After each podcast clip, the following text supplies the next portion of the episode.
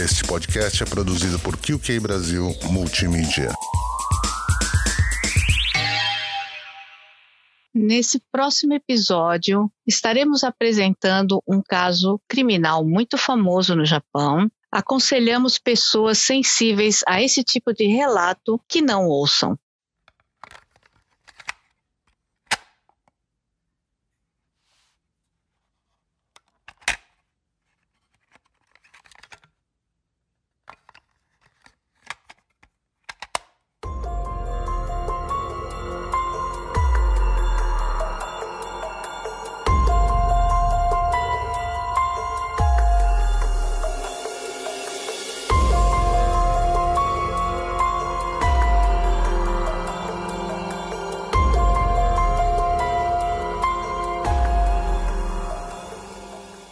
De 1997. A cidade ainda se recuperava do grande terremoto que abalou as estruturas exatamente dois anos antes, quando um assassino causou pânico na população. No dia 10 de fevereiro, no final da tarde, duas meninas foram atacadas por um menino desconhecido com um martelo, deixando inclusive uma delas gravemente ferida.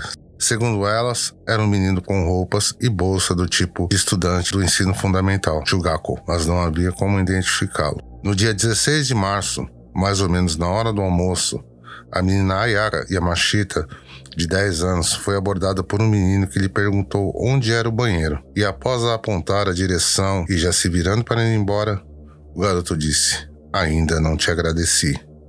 E a golpeou com um bastão de ferro. Ela foi achada e socorrida horas depois. Levada a um hospital, ficou dias em estado grave e acabou morrendo no dia 23 de março. No mesmo dia, após atacar a Ayaka, o mesmo garoto ainda atacou outra menina, desta vez com uma faca, perfurando seu abdômen, tendo que passar por duas cirurgias posteriormente. Dias depois, o garoto, andando de bicicleta, encontra Jun Hase, um menino de 11 anos com quem fez amizade. No dia 24 de maio, o garoto chamou Jun para ir com ele ver tartaruga e o levou para um local mais ermo, chamado Montanha Tanque. Nesse local, o garoto estrangulou Jun, que apesar de lutar muito, acabou sucumbindo. Sem saber ao certo se Jun estava morto ou não, o garoto pegou um cadarço de tênis e pendurou o corpo de Jun pelo pescoço, numa cerca local.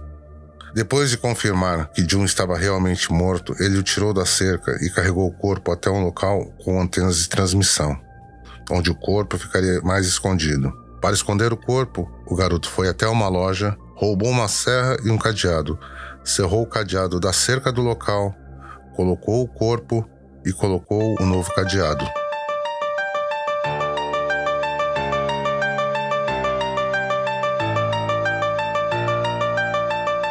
No dia seguinte, o garoto retornou ao local, levando a serra e outros apetrechos, inclusive com alguns sacos plásticos. Ele resolveu cortar a cabeça de Jun, colocou nas sacolas plásticas e, inclusive, provou o sangue e guardou na sua mochila. Nessa altura, já era notícia o desaparecimento de Jun Hase. No dia 27 de maio, a cabeça de Jun foi deixada no portão de uma escola, onde foi encontrada pelo zelador com um bilhete em sua boca. No bilhete, escrito com tinta vermelha, estavam dizeres como isso é só o começo. Detenham-me se puderem. Desejo desesperadamente ver pessoas morrendo. Matar é uma excitação para mim. É necessário um julgamento sangrento para os meus anos de grande amargura. O assassino também usou um símbolo de cruz na carta. Símbolos semelhantes foram encontrados pintados nas paredes, perto da escola primária onde a cabeça foi encontrada. Dois gatos mutilados também foram encontrados ao lado de fora do portão principal da escola, onde a cabeça do garoto foi encontrada. Segundo a polícia, outros gatos mutilados já haviam sido encontrados nas proximidades dos locais dos outros crimes anteriores. Ele ainda deixou sua assinatura, o kanji que seria Sakakibara feito, cujos ideogramas significavam álcool, diabo, santo e luta. Depois, o assassino mandou outra carta ao jornal Kobe Shimbun, que mais parecia um desabafo. Na carta, ele se mostrou ciente de suas atitudes e que elas eram reflexo do rígido sistema educacional japonês. Ele enviou outras cartas, mas acabaram traduzindo os ideogramas do pseudônimo errado e era anunciado como Onibara, o que o fez ficar com raiva e escrever outra carta avisando para falarem o nome dele corretamente, ou ele mataria três vegetais, que era como ele se referia às pessoas, por semana. Mas a polícia japonesa trabalha rápido e com seriedade. E em junho conseguiram chegar até o garoto. Pressionado em interrogatório, o garoto confessou. Ele ficou conhecido na mídia como queria, com o pseudônimo de Sakakibara Seito e também como o Menino A, já que a lei japonesa não permite a divulgação dos nomes dos menores inflatores. Muitos detalhes dos crimes foram informados pelo próprio garoto durante os interrogatórios, mas também através de um diário onde ele detalhou seu dia a dia, as torturas e mortes de animais, principalmente gatos, e do prazer que sentia em matar.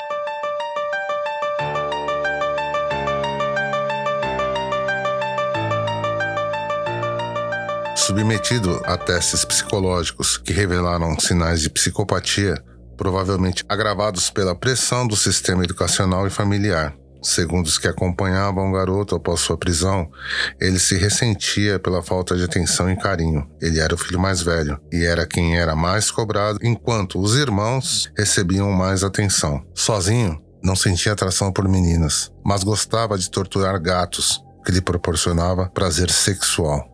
Ao contar isso para o único amigo que tinha, esse achou estranho e se afastou. Isso fez ficar cada vez mais isolado. Como não tinha amigos, passou também a esmagar pequenos animais, enfileirando-os e passando por cima com sua bicicleta. E depois, a matança de animais passou a não ser suficiente para satisfazê-lo. Lia mangás, assistia vídeos violentos, mas sentia que precisava de mais para se satisfazer. Então achou que matar pessoas seria bom. Sakakibara Seito foi mandado para um reformatório onde ficou até completar 21 anos. No reformatório, ele foi monitorado 24 horas por dia numa sala especial para evitar que se matasse. Os funcionários do reformatório procuraram dar atenção e o trataram com carinho, para que ele se sentisse querido e fosse reeducado. Uma psiquiatra fez o papel de mãe, visitando-o todos os dias, conversando com ele, o que fez criar laços com pessoas, o que não acontecia com a família real dele, com quem nem tinha mais contato. Em 1999, o pai de Sakakibara Seito publicou um livro sobre o que a família sentiu e passou depois dos crimes e o lucro foi revertido para a família das vítimas. O próprio Sakakibara Seito escreveu cartas para as famílias das vítimas pedindo desculpas, mas essas famílias nunca divulgaram. A população não foi a favor da sua libertação, mas ele saiu, recebeu uma nova identidade e chegou a ser monitorado por alguns meses fora da prisão mas depois se mudou duas vezes e ninguém mais sabia de seu paradeiro. Em 2015, Sakakibara Seito lançou o livro Zeka, que pode ser traduzido como Uma Música de Desespero. A obra, de 294 páginas, revela as, as ações e pensamentos do garoto nos dias e semanas antes do crime na primavera de 1997. Ele também fala sobre a sua perspectiva de hoje. Segundo ele, um adulto arrependido.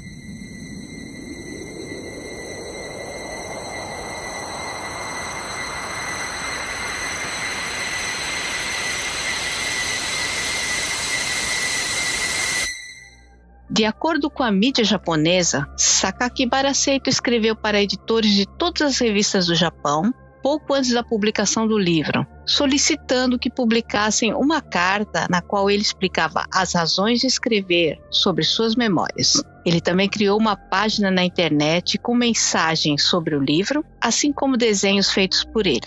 O lançamento do livro causou revolta, principalmente para as famílias das vítimas que tentaram proibir a venda do livro e também que fosse feita uma lei que proibisse que criminosos ganhassem dinheiro com publicações desse tipo, igual uma lei já existente nos Estados Unidos, mas não conseguiram. O livro está à venda até hoje. No mesmo ano de lançamento do livro, 2015, o tabloide japonês Shukan Post desafiou as leis do país que protegem os direitos de menores infratores e publicou o nome real do menino A ou Sakakibara Seito. Segundo a revista, Sakakibara Seito é Shinichiro Azuma e na época morava em Saitama, sendo que outras fontes também dizem que na verdade ele morava em Adachi, em Tóquio, e trabalhava como soldador. Era casado e tinha uma filha. Posteriormente, devido à divulgação dos dados, ele se mudou e desapareceu novamente. E hoje seu paradeiro é desconhecido. O caso Sakakibara Seito pode ser considerado o crime mais hediondo cometido por uma criança, mas está longe de ser o único no país. Segundo especialistas, o Japão é visto como um milagre econômico do pós-guerra, mas, paralelamente à sua ascensão econômica, a população tem sido acometida por sérios problemas sociais. Tudo leva a crer que muitos acontecimentos estão relacionados ao bullying ou pela pressão imposta pelo rígido sistema educacional, visto que muitos casos acontecem dentro das escolas.